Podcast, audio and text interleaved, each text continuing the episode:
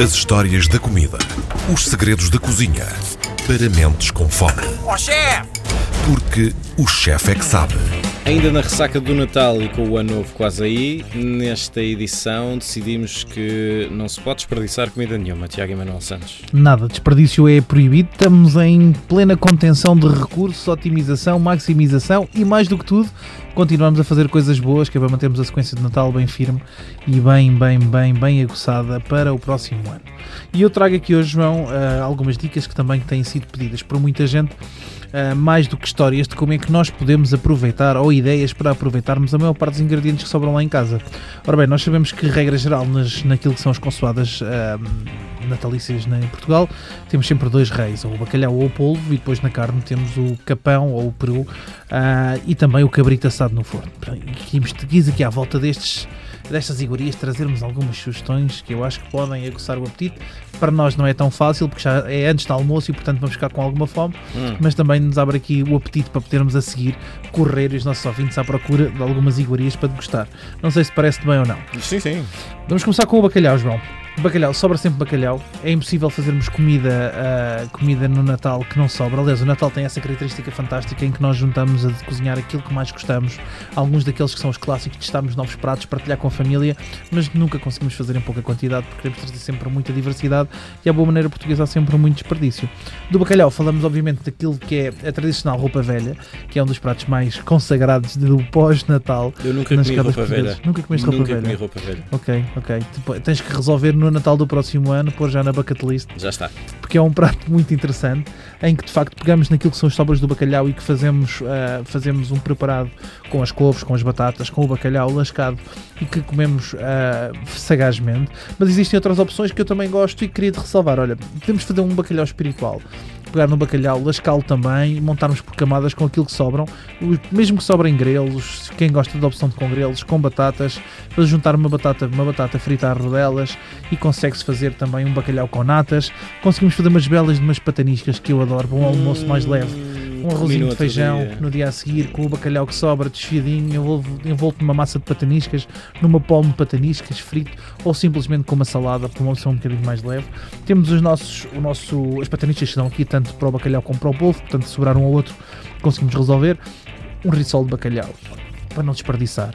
Às vezes nós temos aquela, aquela característica que é usarmos ingredientes e muitas vezes vão fora e o risol de bacalhau é fantástico porque se guardarmos a água de cozer o bacalhau ou a água de cozer o polvo, podemos fazer rissóis de polvo ou de bacalhau e esses rissóis nós podemos congelar e utilizar até daqui a duas semanas ou três quando tivermos naquele dia de preguiça máxima. Onde seis meses. Ou seis meses. naquele dia da preguiça máxima de pijama, chinelo Sim. e soca e que simplesmente vamos comer uns rissóis de bacalhau aproveitados do Natal com bacalhau muito bom. Uh, as lasanhas de bacalhau, como não podia deixar de ser, e os arrozinhos que funcionam muito bem. Portanto, são todas as opções que nós temos com este produto e são simples de realizar. Olha, um, um bom exemplo uh, poderá ser da lasanha de bacalhau, que é um dos pratos que eu particularmente mais aprecio, que é muito simples, fazer um bechamel com água do bacalhau. Bechamel, a receita é simplíssima, são 60 gramas de farinha, 60 gramas de manteiga, derretemos a manteiga num tacho, juntamos a farinha de uma vez, deixamos fazer uma bola e juntamos a água do bacalhau, meio litro de uma vez e meio litro da segunda vez, até engrossar e ter a textura de um bechamel. Isto chama-se um velouté e, portanto, não usamos o leite, usamos sim a água do bacalhau para, para a nossa lasanha. Depois, Uh, nada mais simples do que um bom molho de tomate feito com tomates caseiros que aproveitámos no verão, que fizemos esse molho de tomate em lume brando e que congelámos, portanto temos essa opção. Uhum. As massa, fatias de massa, um bom queijo das Ilhas dos Açores, um uhum. bom queijo de São Miguel ou um bom queijo de São Jorge, levamos a gratinar ao forno com lascas de bacalhau e fica simplesmente maravilhoso. E portanto temos um almoço muito simples que também mais uma vez podemos congelar e depois utilizar mais tarde sem desperdiçar. Para o nosso peru ou para o cabrito, empadão, nada melhor desfiar as carninhas todas, fazer um belo de um refogado, que já falámos aqui no programa do sim, sim, sim. épico refogado, juntar um bom, um bom molho de tomate para quem gosta dessa conjunção com o tomate, um pouco de vinho branco, refrescar, montar por camadas, cobrir com puré de batata ou com arroz, conforme as preferências. Para mim é arroz. Eu também arroz, eu também prefiro arroz. arroz. Pincelar com ovo, à boa maneira portuguesa, umas fatias de chouriço e um pedaço de bacon no topo. Vai ao forno, vai ao forno a gratinar e fica maravilha. maravilha. Depois, também na opção dos congelados, as empadas, que podemos guardá-las, podemos fazê-las e guardá-las, usar a mesma técnica, guardar a água da cozedura dos ingredientes ou o molho da assadura dos ingredientes. Fazemos a receita simples do velouté, 60 gramas de manteiga, 60 gramas de farinha para 1 litro de caldo, engrossamos, juntamos a carninha desfiada a esse caldo e esse molho, depois moldamos na nossa massa de empadas, podemos congelar ou servir de imediato, não há problema absolutamente nenhum. Outro clássico, o brás. Eu Uhum. adoro o brás. E o brás é bom de tudo. E quem nunca provou um brás de cabrito assado no forno, Nunca provei. por favor, faz isso. Já É- comi um brás, desde, pronto, além do bacalhau à brás, acho que já comi um brás de eh, alho francês, talvez. Sim, Ah, versão alho francês, vegetariana. Sim. alho francês, Mas sim. cabrito nunca. De cabrito, de pá, frango assado da churrasqueira, Ah, também. também, é fantástico. Também. Portanto, tudo que são os assados que têm a ver muito com as caramelizações e com as reações de Maillard que nós falávamos, já falámos também, em que traz muito aquela nota de fumado, de doçura, de açúcar residual das caramelizações dos assados, funcionam muito bem com a doçura da batata, da batata do, do brás e com o sabor mais metálico do ovo. E, portanto, o brás é sempre uma solução espetacular para aproveitarmos, nem que seja às vezes as carnes junto à carcaça, porque muitas vezes no peru de Natal nós trinchamos o peito de peru, tiramos as pernas e depois sobra muita carne à volta de- do resto da carcaça, das costas do, do peru e do frango igual e do resto das- da- dos ossos. E portanto, aproveitarmos isso para um brás, não há nada melhor. A famosa quiche, voltamos ao mesmo, Uhum. para, o, para o lazy Sunday, não é? Aquele Sim, dia que nós sim, estamos sim, com muita preguiça e apetece-nos fazer um brunch com uma quiche ou uma bolonhesa. E agora vamos à melhor parte, ao bolo rei.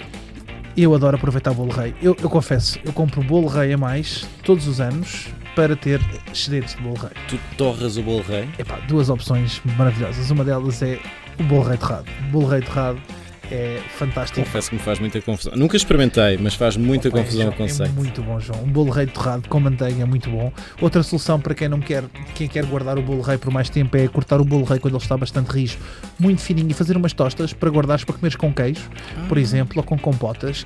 E é também fantástico. E a minha favorita de todas, que é um pudim de pão feito com bolo rei. Isso é possível. Isso é possível e é fantástico. Aliás, tanto o pudim de pão como o que falámos no último episódio, as nossas, as nossas rabanadas. E portanto, João, sendo eu ah, até uma pessoa que aprecia estes doces bem tradicionais portugueses, o que é que eu resolvi fazer? Resolvi trazer hoje a receita do pudim de pão com bolo rei, inspirado na numa receita que eu amo de morte e que recuperei, que é o pudim de pão do Faial, ah, na Ilha de São Miguel. E o que é que nós temos? Pronto, toda a gente a preparar o bloco, notas e caneta. Esta receita é épica, funciona sempre e é deliciosa. 335 gramas de bolo rei, ok? 75 mililitros de vinho do Porto, ou se quiserem fazer a versão açoriana, que é aquela que eu prefiro, com um lagido do pico ou com um quesar do pico, portanto um vinho seco ou um vinho madeira, portanto um independentemente, um vinho bastante seco, 120 gramas de figo seco, dois paus de canela, uma laranja em vidrado, ou seja, só a parte laranjinha da casca, sem partes brancas, uma estrela de anis, 500 ml de leite gordo, 335 ml de natas, 335 gramas de manteiga, 5 ovos, 210 gramas de açúcar e QB de sal. Quem não apanhou tudo, já sabe, faz, eh, vai seguir o nosso podcast, faz um follow no nosso podcast e anda para trás para poder recuperar a receita. Como é que fazemos isto então? Isto é muito simples, parecem muitos ingredientes, mas é facílimo. Nós demolhamos os figos secos ah, na bebida alcoólica que nós escolhermos, o Porto, o Legido do Pico ou Madeira. Adicionamos os paus de canela num tacho com leite, natas, sal e a manteiga. Fazemos infusão, portanto fervemos rapidamente e deixamos arrefecer.